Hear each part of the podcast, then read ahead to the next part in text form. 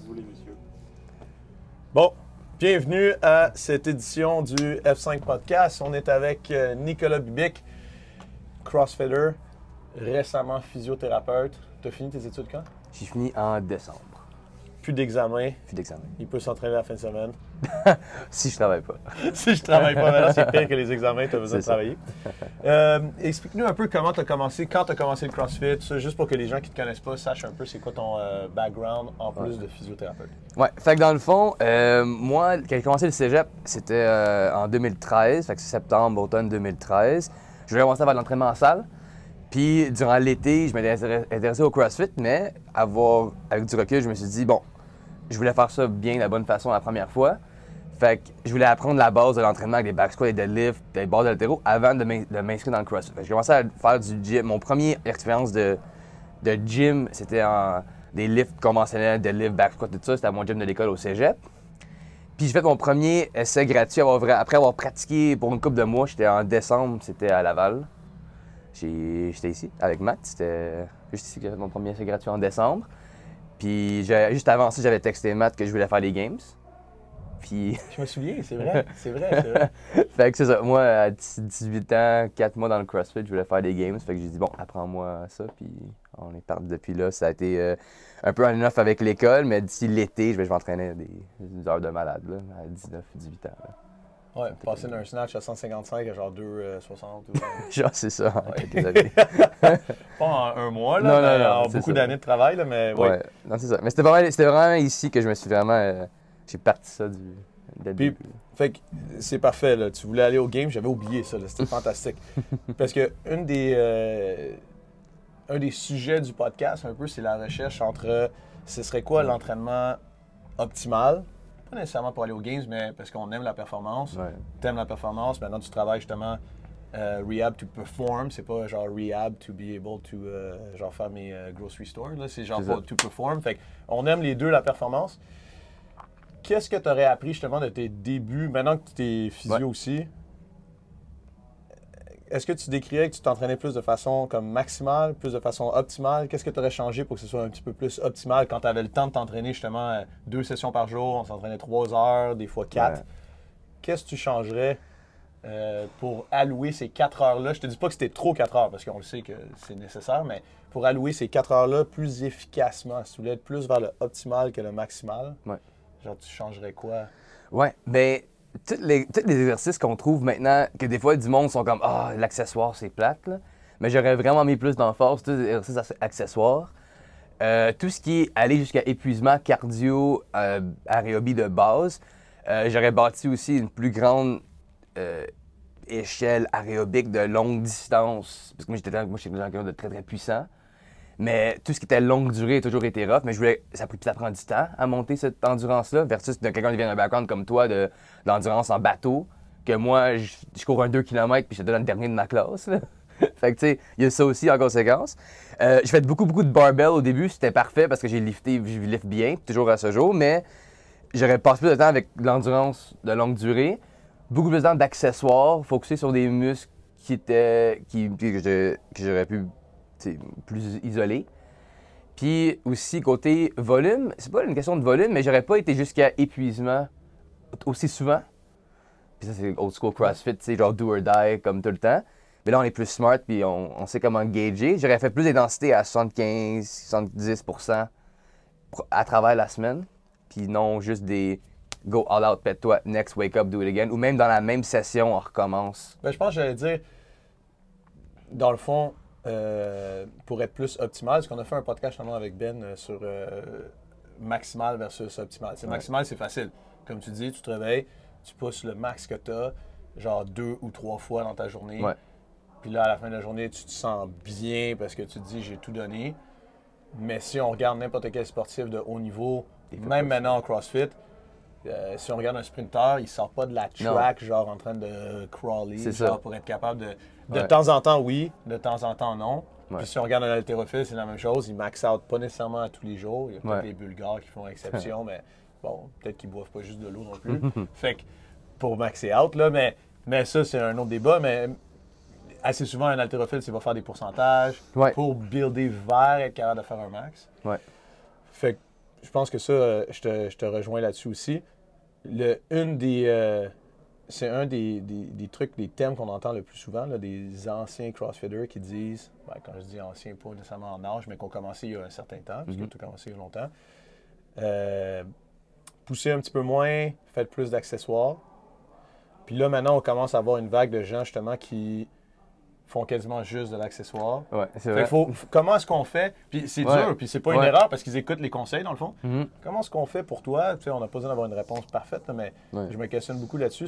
pour bien gager, tu sais, si j'ai deux heures par jour, si j'ai trois heures, si j'ai juste une heure, comment est-ce que je gauge mon temps, peut-être en temps de pourcentage ou en temps de priorité, pour être sûr que je maximise, dans le fond, mon, euh, mon entraînement? As-tu des pistes un peu là-dessus? Ouais, mais moi je trouve une, une affaire qui est vraiment pertinente que je dis souvent en rehab aussi parce que, parce que, parce que moi mon but en rehab c'est de, mettre leur exercice de rehab dans, à travers leur entraînement parce que moi rehab is training puis ça a toujours été ça, ça devrait toujours être ça. Juste parce que t'es blessé, il faut juste partir un peu plus bas avant de revenir. Mais pour un exercice d'accessoire, tu sais, une solution vraiment facile, c'est à base de dédier une heure à juste faire de l'accessoire, tu l'utilises en termes de filler entre des sets. À base de, tu vas avoir un repos anyway de 2-3 minutes pour ton back squat lourd ou ton deadlift lourd.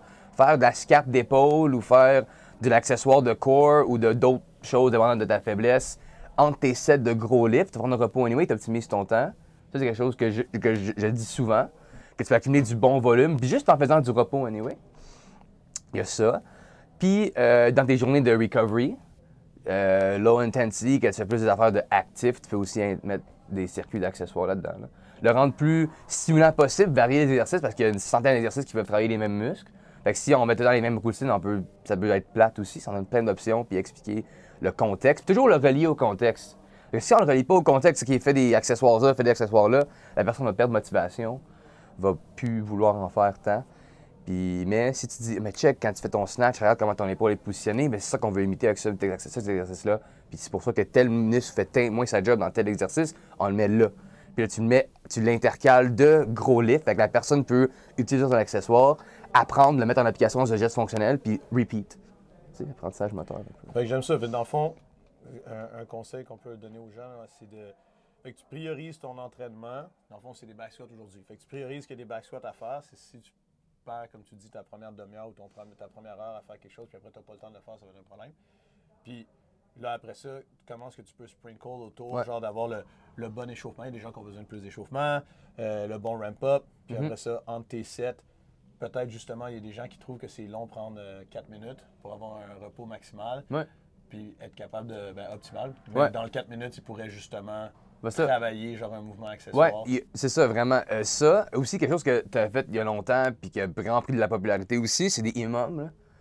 C'est hot, là, parce que un imam, c'est des repos forcés. puis c'est pas si facile, parce que, genre, tu sais, fait que, tu sais, tout ce que tu as à dire, ben, tu fais back squat la première minute, puis l'autre minute, ben, tu vas la prendre off anyway, mais tu t'imposes un mouvement qui va rentrer en comme 40 secondes sur 60, puis tu, tu le roules comme ça aussi. Ouais, ça, c'est excellent.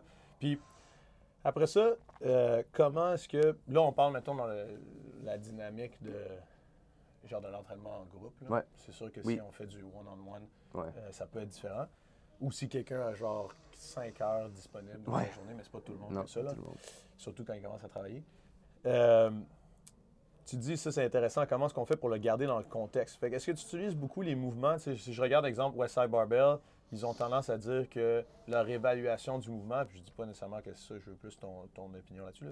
Euh, la façon qu'ils vont euh, évaluer un mouvement, ce sera toujours par le mouvement lui-même. Fait qu'ils vont faire une session de back squat, mais ils ont des gens qui sont déjà pas mal proficient, genre. Ouais. Ils vont faire une session de back squat, ils vont voir c'est où qui max out, puis c'est quel groupe musculaire qui fait défaut à ce moment-là. OK, OK. Puis après, ils vont baser l'accessoire pour être capable, justement pour que ça connecte avec l'athlète, qui disent Ouais. Regarde, tu t'es penché trop vers l'avant, ça veut dire que tu as, exemple, tes fessiers qu'on relâché ou tes érecteurs du rachis ou quoi que ce soit. Mhm. Fait que ton accessoire, toi, ça va être ça.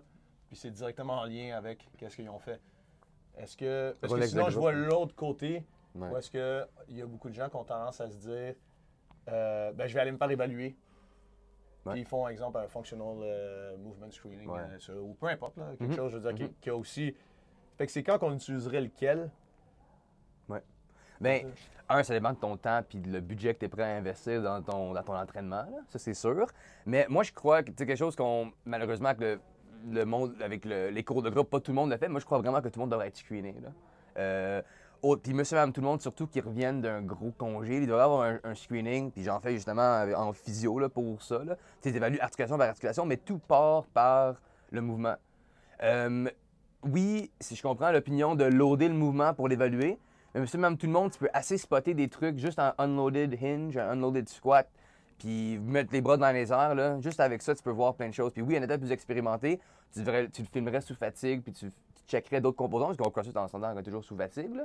Mais quelqu'un qui commence en entraînement de groupe, monsieur, même tout le monde, juste avec des mouvements de base, puis après des screenings, articulation par articulation, contrôle, stabilité qu'on peut faire, euh, peut te donner beaucoup d'indications.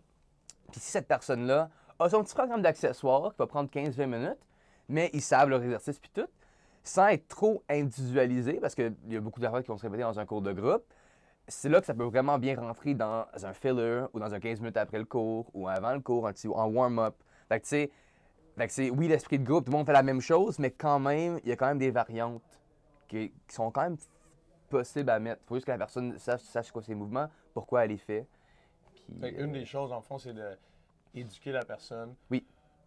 Parce qu'après ça, la exemple, si on fait des deadlifts, puis que toi, tu as besoin de, je sais pas, travailler, euh, de relever les fesses un peu plus pour engager plus ta chaîne postérieure, versus moi, j'ai Ouais. besoin de travailler euh, plus euh, mon clean pull. Fait que ça. je vais peut-être baisser les fesses un peu. On fait le même mouvement, mais dans le fond, on fait ça. pas exactement la même chose qu'on a la connaissance de qu'est-ce qu'on a besoin d'aller Ouais. chercher. c'est ça. Puis ça, ça fonctionne avec quelqu'un qui est bon. Mhm. Comme tu dis, quelqu'un qui débute. C'est sûr. Comme là, on a commencé un programme euh, Débutant, ouais. à chacun son rythme. Tout ça, Ouais. eux autres, il y a plus besoin justement de regarder avant même qu'ils bougent, est-ce que c'est une bonne idée d'y faire faire un burpee? Non, mais, mais c'est ça. que- C'est ça. Puis ce que j'adore, c'est que chaque mouvement est modifiable.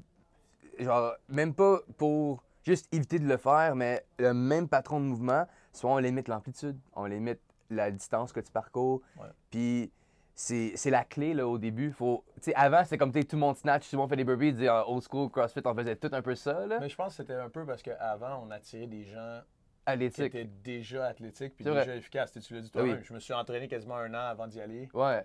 Non, mais c'est dans le vrai. fond, t'arrivais, t'avais déjà une capacité. J'avais tu mes strict pull-up, tu sais, c'est ouais, ça, Tu là. connaissais ton back squat, tu connaissais ton deadlift, tu C'est vrai. connaissais, tu sais. C'est vrai. Là, on a des gens qui arrivent parce qu'ils ont entendu dire que c'est Ouais. une façon euh, intéressante d'être en forme. Puis tu leur demandes leur background, ils ont peut-être zéro. Mhm. C'est là qu'il faut se dire, OK, mais on va peut-être commencer sur, back. C'est ça. ouais, sur le continuum, on va peut-être commencer à l'étape 1. C'est ça. C'est ça. Juste un, un petit shift, mais il faut juste capable d'identifier quelle personne va là, puis on peut placer les pions après. Si on regarde au niveau genre de la... Fait que ça pour le début, 100%. Si on regarde au niveau de la, la performance, fait qu'on a Oui. des gens qui sont déjà efficaces. Ouais. Sauf que par définition, ils sont déjà efficaces parce que souvent, c'est- si je prends moi comme exemple, Mhm. euh, on a appris à compenser aussi. là. Ouais. On, est, on est vraiment efficace par rapport au corps qu'on a. Ouais. On n'est pas nécessairement efficace par rapport à la biomécanique Mhm. parfaite genre du mouvement. Genre rattraper son clean en shiftant légèrement un pied vers l'arrière parce qu'on a moins de mobilité Ouais, de la ça- cheville. Ou genre, Ça, euh, j'ai tu vu ça beaucoup euh, de, de, de voir. T'sais, mettons, là. Mais comment euh, on rentre dans le fond? Parce que, tu sais, il y a un... Un gap. Il y a un gap, puis il y a aussi genre un diminishing return versus, tu sais, si t'as pas, t'as pas illimité de temps, Ouais. il y a beaucoup de gens qui prennent, à mon avis, la mauvaise approche, qui vont juste dire, ben, je vais juste continuer à mettre plus lourd. Ça, je suis d'accord, c'est Ouais. pas nécessairement bon. Mais d'un autre côté, à cette personne-là, si tu lui dis, non, arrête de le faire jusqu'à temps que c'est parfait, puis fais juste travailler à 50% il y a des chances que tu le perdes. C'est ça. Fait que- Ouais. Comment tu, tu ramènes les gaps un peu avec quelqu'un qui est, qui est déjà efficace? T'es pas. Ouais. Mais tu sais, premièrement, en le screenant, il faut identifier si tu as un problème, un, de quelque chose articulairement qui fonctionne pas bien. Parce que ça, tu peux mettre n'importe quel poids que tu veux là-dessus, ben le mouvement ne changera pas s'il y a une, quelque chose qui bouge pas bien. Ou a un problème d'apprentissage moteur, comment la personne bouge. Fait que si tu le unload versus si tu le load, est-ce que son mouvement change? Puis ça, je serais, tu serais surpris à quel point qu'on voit des affaires juste avec le mouvement unloaded. Puis si, si le mouvement cloche juste dans la partie genre air squat, admettons, Ah ben, c'est impossible de penser que justement en mettant plus lourd, ça va, ça va se modifier. Là, ça dépend dans ce continuum où il se situe. Mais à chaque fois qu'on travaille une partie de, admettons, il y a un problème articulaire, il faut renforcer le patron de mouvement. Le patron de mouvement n'a pas besoin d'être un clean à 100% de la capacité. Non. Ça peut être au début, oui, ça peut être des box clean ou des clean power ou des squats, mais toujours avec la partie de on a changé le point de base avant de l'intégrer. Si on construit avec ce système-là de avant-après tout le temps, là, on peut voir des progrès à long terme. Mais réapprendre un mouvement qu'on fait depuis 10 ans prend du temps. Puis il y a aussi ça. le- Mais fait qu'il faut là. checker avant si. Fait que la personne qui peut, qui nous écoute, exemple, peut regarder, OK, moi j'ai du mal à faire mon power clean, mais là, à 50% regarde si ton mouvement est d'une meilleure qualité. Si le mouvement est d'une meilleure qualité, peut-être que c'est parce qu'il va trop rapidement techniquement, tu sais, qui fonctionne pas. puis il peut repenser à sa technique, puis peut-être faire un. Des slow-mo, des analyses vidéo. Peut-être il peut, il peut s'améliorer juste en réduisant le mouvement. Ouais, Le- le- la charge, pardon, pas le mouvement. là. Puis par contre, si en mettant 50% genre son mouvement est aussi, on va dire, mauvais Ouais. au niveau biomécanique, il y a des bonnes chances qu'il faudrait qu'elle se fasse screener. C'est là que ça serait Ouais. une très bonne idée. Screening, mobilité, en même temps, à travers un mouvement d'altéro, c'est tellement technique. C'est son premier pose, c'est son deuxième pose, c'est la partie de quelle partie du lift. Puis ça, oui, ça peut être aussi simple que euh, moi j'en vois souvent en, en CrossFit puis en physio. Si quelqu'un manque de rotation interne à l'épaule, tu, pourrais lui dire à 100% de garder, euh, 100 fois genre garder la barre proche, mais il peut pas physiquement parce que son Ouais. épaule va ici. Donc là, il va sauter en avant. Là, ah, tu sautes en avant, tu en avant, tu en avant. Puis là, il, dit, il se fait dire depuis 4 ans qu'il saute en avant. Mais si une épaule fait ça comparé à l'autre, ben c'est sûr qu'il va sauter Ouais. en avant. Y a- il y a ça aussi à voir si c'est un problème. C'est ça. Mais c'est là, ce ça. serait Ouais. très bon d'aller voir. C'est toujours bon. Euh, ouais. C'est toujours bon, mais dire, Toujours bon, Là, ouais. ce serait comme une priorité. Ouais, ouais, ouais, Mettons, c'est ça. Si en modifiant puis avec tous les, les trucs coaching, ça fonctionne pas, ouais. Il y a des bonnes chances que là, des bonnes chances. euh, Ouais. ça sert à rien de rajouter. Mettons qu'on a même si on a juste une heure d'entraînement par jour, quatre fois par semaine, ça serait bon de enlever une de ces heures-là pour aller voir Ouais. un physio justement pour screener parce que sinon de toute façon on va plateau euh, à cet endroit-là absolument. Ok, Ouais. ça c'est cool à, à savoir puis pour que les gens puissent un peu se pas s'auto-traiter là, mais s'auto-diagnostiquer de genre c'est quoi ma- mon étape? Genre Oui. aller faire, c'est quand j'ai besoin d'aller voir un expert, c'est quand que ah peut-être ici, je peux juste écouter le coach. Ouais. Comme par exemple, tu sais, on fait un back squat, puis mon, mon tronc se rend vraiment en avant, là. comme je penche vraiment Ouais. beaucoup, beaucoup. Dans ton air squat, tu fais la même chose. Dans ton goblet squat, tu fais la même chose? Si ça fait ça dans ton goblet squat, eh, il y a peut-être un- il y a peut-être de quoi qui cloche. Parce que c'est pas- c'est plus que des trucs coaching qui vont t'aider. Ouais. Mais si ton goblet squat il est parfaitement droit, t'as aucune douleur, puis tout, t'as juste mal au dos quand tu fais des back squats, ah, peut-être plus musculaire, débalancement musculaire, check. Peut-être un peu de renforcement, C'est ça. peut-être. Un peu de trucs euh, accessoires que tu peux ajouter à la routine. Cool. Euh, Est-ce que tu as des ressources externes que les gens ils peuvent utiliser justement comme des banques de- d'exercices accessoires, des... euh, Je pense pas que ce serait une bonne idée de dire aux gens qu'ils peuvent se screener eux-mêmes. C'est pour Non, ça, que les gens qui ont ta profession. Mhm. Mais, euh, mais par contre, est-ce que ce serait problématique pour quelqu'un qui écoute ça, qui est comme, ah, tu sais quoi, euh, j'aimerais ça essayer quelques mouvements accessoires en même temps que mon back squat? C'est où qui pourrait aller chercher cette information-là pour commencer à aller dans la bonne direction? Premièrement, il faut savoir qu'il y, a- il y a des centaines et des centaines d'exercices accessoires sur Instagram. Tout le monde veut faire un exercice accessoire, puis c'est- cool à mettre en ligne, premièrement. Il faut vraiment savoir que le bon exercice va activer la bonne chose pour vous. Fait idéalement, il faudrait toujours avoir un screening de base, puis regarder comment les épaules bougent, comment tout ça, parce qu'il faut juste target les bons muscles. Ça, c'est premièrement. Mais si quelqu'un veut s'auto-diagnostiquer, euh, moi, j'aime. Oui, juste- pas s'auto-diagnostiquer, mais Ouais. genre, commencer à voir s'ils Ouais. arrivent à rentrer ça dans leur entraînement avant d'aller Ouais. voir. Moi, j'aime vraiment euh, The Barbell Physio. OK. Euh, Instagram, à, à côté, son site, il y a des centaines de blogs, des vidéos euh, qu'on peut, qui regardent souvent, tu sais, genre hip pain during squat ou genre, tu sais, your squat does this, this form changes. Fait que là, tu sais, c'est en anglais évidemment, mais tu sais, ça, c'est une très bonne ressource en ligne. Physio. Barbell Physio. Moi, j'ai appris beaucoup de, de Zach. J'ai même pris des formations avec lui aussi pour compléter ma certification de, euh, d'être spécialisé dans le, dans le CrossFit. J'ai fait d'autres choses aussi. Puis j'ai appris beaucoup de cette gang-là, de ce, ce groupe de professionnels. Ça, c'est vraiment cool. Squat University, tu regardes ça des fois Ouais, aussi? euh, Squat University, c'est super. Il fait, il, il fait super une bonne job. euh, Aaron, ça, il fait une vraiment bonne job de, de, de simplifier toutes les, les pathos, les pathologies qu'on peut avoir dans un squat. Puis oui, quelques exercices accessoires sont moins. Il est beaucoup plus théorique, puis c'est des bonnes lectures. Si t'es vraiment intéressé, si t'es sûr que t'as connu une blessure, puis savoir en plus auto-screener encore une fois. Mais c'est intéressant, c'est de l'information, puis il y a plus d'éducation qu'on peut expliquer, le mieux que c'est. Mais il faut faire attention parce que des fois, il y a du monde qui dit n'importe quoi aussi en ligne. Exactement, c'est pour ça que je te demande si tu Ouais. que ça serait deux Oui. go-to Ouais. que les gens peuvent commencer de façon euh, sécuritaire, mettons, parce qu'ils savent de quoi ils parlent. tu. Mhm. Après, comme tu as dit, tu as dit un truc important, c'est que tout le monde fait. C'est la mode, l'accessoire. Si t'as pas un programming qui a de l'accessoire, c'est- Ouais. pas bon. fait que ça serait quoi la définition d'un bon exercice accessoire? Parce que je te donne un exemple. Ouais. Puis sans, sans dire que ça, c'est pas bon, mais est-ce que je devrais acheter le livre genre de Thunder Bro, sans genre finisher à la fin, sans pump finisher? Pas parce que. Mais, puis que je pense que ça, ah, c'est sûr que vu que j'ai un peu mal à l'épaule, je vais utiliser tous les finishers qui renforcent l'épaule, puis genre, je vais, ça va régler mon affaire. Versus commencer à m'auto-éduquer avec, exemple, les ressources que tu as données, commencer à aller me faire consulter, consulter par un professionnel pour targeter exactement c'est quoi qui, est- qui est bon. Sais, ce serait quoi la différence entre. Parce qu'eux, ils appellent ça que c'est de l'accessoire aussi. Ouais. Puis dans la plupart des gyms, on va dire, OK, c'est la partie accessoire. On fait Ouais. euh, 21 bicep curl, 21 tricep extension. Mhm. Comment on pourrait définir comme un mouvement bon accessoire qui améliore la, la personne vraiment? Ouais. Premièrement, ça dépend des objectifs, des objectifs de la personne. Si l'objectif de la personne, c'est d'être beau sur la plage, avoir des gros biceps, triceps, les biceps, triceps accessoires en fin de training, c'est la meilleure option à aller. Si c'est quelque chose en termes de douleur, là, ouais. C'est sûr que là, en faisant les, tous les accessoires du monde dans l'épaule, soit que tu risques de t'aggraver, ou soit tu vas toucher la bonne chose puis l'améliorer après un certain nombre de temps. Mais en même temps, si c'est la mobilité que tu as besoin versus l'accessoire, ça se peut que tu builds une, un problème sur un. J'aime ça le- penser à comme un hardware versus un software, par exemple. là. Hardware, c'est comme de quoi que tu es comme, tu t'es, t'es fait d'une certaine façon, comme articulairement.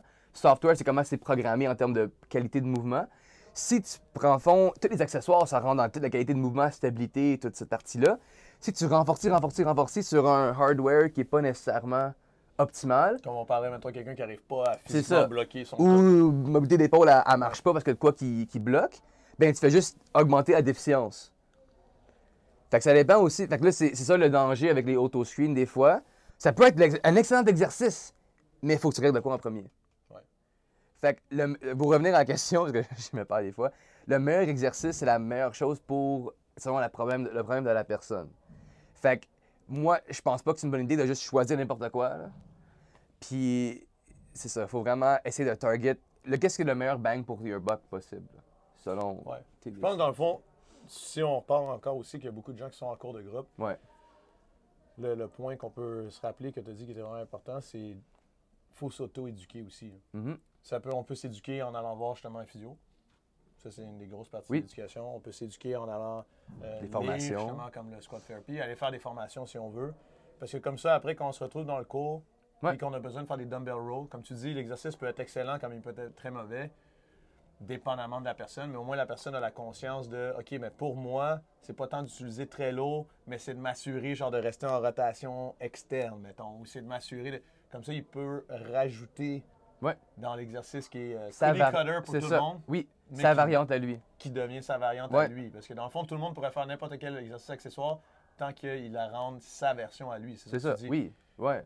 Puis la seule façon de faire ça, c'est on peut pas reposer juste. C'est là qu'il y a la limite du coach dans le coach en groupe. C'est sûr. C'est que lui, il va dire OK, ben, le dumbbell row, euh, voici la façon de le faire. C'est cookie cutter, genre pour au Oui. moins pas se blesser.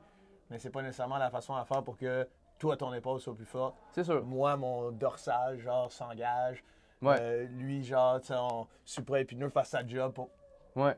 Mais il y a aussi, à partir du coach, sans rentrer dans le monde, parce que tu sais, la ligne est des fois, sans, sans traiter la personne dans son cours, il y a quand même des screenings de base puis des mouvements que lui, il peut faire checker sur un membre vite, vite, tu sais, des tests de screening de mobilité d'overhead, des choses comme ça. Puis, tu nous, on- je peux en montrer à des coachs, des choses comme ça. Fait que, tu c'est des affaires juste de base qui indiquent si tu, OK, c'est-tu plus mobilité, c'est-tu plus stabilité, sans mettre les mains dessus, là, juste pour comme, regarder comment la personne bouge. C'est très sommaire, mais juste ça, on aura une idée de, OK, dans quelle catégorie tu fais. Puis si l'épaule bloque, admettons de même, ben, les push press puis des push jerk à faire ça dans un workout, peut-être pas la meilleure chose. Il peut même avoir mal au dos parce qu'il va devoir compenser comme ça parce qu'il bloque ici. Que, tu sais, Peut-être qu'il faudrait qu'il utilise un dumbbell léger. Peut-être qu'il faudrait que. tu changer de mouvement. J'aime d'ailleurs les landmine press, par exemple. tu ça. exact, exact. Euh, une chose qu'on fait euh, vraiment euh, souvent aussi, je sais pas qu'est-ce que tu en penses, euh, ici avec les professionnels avec qui on travaille, c'est souvent quand on envoie. euh, assez souvent, on dit au coach s'il y a un problème que justement on ne sait Oui. pas régler, ben, tu de référer pour les encourager à aller, à aller euh, justement consulter puis que ce soit un peu plus spécifique à leurs besoins. Mhm. Puis après ça, on leur demande s'ils sont d'accord que ce professionnel-là communique avec l'équipe de coach. Ben regarde, cette personne-là, c'est le problème, c'est overhead en narrow grip. Fait que tout ce qui est snatch, c'est correct si ça reste à tel pourcentage de son max puis qu'il y a une rotation externe, exemple. Ouais. Puis tout ce qui est euh, shoulder press, tout ça pour le moment, Oui. c'est non. Ça pourrait être du incline bench, ça pourrait Oui. être des line press, ça pourrait Ouais. Ça, euh, est-ce que tu as commencé à travailler un peu avec Oui. ça? Parce que je pense que c'est- un peu un missing link parce que des fois, les gens, ils s'en vont se faire traiter. Ouais. Ils n'ont pas nécessairement la connaissance ou screener. Mhm. Ils n'ont pas nécessairement la connaissance comme on dit qu'il faudrait qu'ils aient. Fait qu'ils enregistrent peut-être un peu le mauvais Mhm. message. Ils enregistrent, ben, Nick m'a dit de plus jamais rien faire au-dessus de la tête. Puis, Non. à mon avis, c'est pas ce que tu lui as dit. Tu sais, Ouais. Tu lui as sûrement dit, garde, en ce moment, tu as une limitation physique, puis on va Mhm. essayer de développer ça pour faire, pour que tu sois capable de le faire. Ouais. Mais lui, il a enregistré, fais-le pas. Ouais, c'est ça. Ouais. Non, Fait que là, non, après, pour finir, Ouais. Non, c'est un super bon point, ça. Puis justement, moi, ça, c'est, ça, c'est, mes... c'est pour ça que je vais être physio, là. C'est le bridge the gap, là. J'ai. Puis moi, je fais ça, là. Euh, je fais le lien entre les entraîneurs puis le coach. Puis moi, mes meilleurs. Les... Je veux être ami puis je veux être proche des entraîneurs. Parce que si on est toujours sur la même longueur d'onde, ça va vraiment être bon pour le client. Puis moi, ce que j'offre à des clients, après la première évaluation, s'ils le désirent, c'est un programme d'accessoires justement personnalisé sur ça. Puis justement, là-dessus, je mets toutes les modifications nécessaires de, de workout. Puis le fait que je fais tout ça depuis 7 ans, j'ai quand même compétitionné beaucoup, je connais les mouvements. OK? Puis je sais quelle variante de quel mouvement ils peuvent, ils ne peuvent, peuvent- peuvent pas faire. Mais lui a accès à ça en tout temps. Puis une affaire que je prends beaucoup durant mes évaluations, c'est beaucoup d'éducation. Je parle, je parle du temps avec la personne. Je passe une heure avec chaque personne que je vois. C'est vraiment pour lui expliquer, pour être autonome lui-même, puis check. T'es rendu là, ton épaule a telle condition, on va renforcer de telle façon. Puis pour les prochains 2-3 semaines, voici les variantes que tu vas faire. C'est rare que je vais faire aucun mouvement. Il y a tout le temps un angle ou un rhum restrictif qu'on peut entraîner le mouvement. C'est juste pas, pas complètement dans une direction. Mais il y a toujours quelque chose qu'on peut l'entraîner. Puis ça, je fais vraiment l'emphase pour faire. Je focus sur qu'est-ce que la personne peut faire et non qu'est-ce qu'il peut pas faire. Ça fait toute la différence quand tu regardes des fantastique. athlètes. Là. Je pense que c'est pas nécessairement euh, 100% nécessaire, mais ce serait une bonne idée de se poser la question, parce que comme tu as dit, tu fais du CrossFit depuis longtemps. Nous, les Kiowa ici, même chose, ils font du CrossFit depuis longtemps. Est-ce que votre thérapeute fait du CrossFit ou du moins Hmm. s'entraîne? Ça pourrait être une bonne chose, parce que si vous voulez Ouais. continuer à vous entraîner, c'est vraiment Ouais. beaucoup plus intéressant de se faire dire, ben regarde, dans ton clean and jerk, je te conseille de te placer de telle façon, de rester à tel pourcentage, versus quelqu'un qui te dit, Ah, lève pas de charge Ben oui. Ouais. parce que tu as un problème de rotation, quelque chose Ouais. comme ça. tu sais. Ou tu sais, on va limiter au clean pull puis au snatch pull pendant Mm. un moment jusqu'à temps que ça, ça aille mieux, mais au lieu de te dire touche pas une barre. C'est ça, absolument. C'est ce qu'on entendait beaucoup avant. Vraiment. Puis c'est pour pas blâmer les autres professionnels, c'est juste ils savent pas. C'est ça. C'est pas leur monde, c'est pas leur mode de vie, c'est puis puis à leur défense, ils vont juste être plus safe que sorry. C'est correct. Mais quand quelqu'un fait un sport en particulier, si c'est quelqu'un qui joue au hockey, c'est quelqu'un qui c'est la même le même contexte s'applique pour le CrossFit, c'est tellement complexe. Un physio, puis ça c'est j'ai une opinion un peu sérieuse là-dessus là, mais quelqu'un qui ne s'entraîne pas, sérieux, euh, je m'en fous d'être un athlète des games ou non, c'est pas c'est pas rapport, mais quelqu'un qui connaît le sport, si tu connais pas le sport, tu ne peux pas dire que tu peux traiter les athlètes de CrossFit. Puis, il y a beaucoup, je ne vais pas nommer les noms, mais il y a beaucoup, beaucoup de cliniques qui se prônent les experts en physiothérapie du CrossFit, mais ils en font pas. Ils en font pas. Puis, je suis sûr que tu leur demanderais, puis si, si leur squat, c'est triste, là, mais si tu peux pas faire un squat ou un overhead squat, mais tu devrais pas traiter un athlète qui fait un overhead squat. Puis, tu sais, je- suis très direct là-dessus, puis disagree si vous voulez, ça c'est correct, là. Mais ça, c'est mon opinion, là. Puis je suis très direct avec ça parce que ça me. Ça me, ça me fâche dans sens que. Mais pourquoi penses-tu être un expert si t'en fais pas? Puis le CrossFit, c'est, différent. C'est, il faut que tu fasses partie de ce monde-là pour vraiment comprendre la réalité. Je parle pas d'être un athlète compétiteur élite, mais il faut qu'il y ait. un- Comprendre la difficulté de faire un overhead lunge quand tu es fatigué, C'est ça.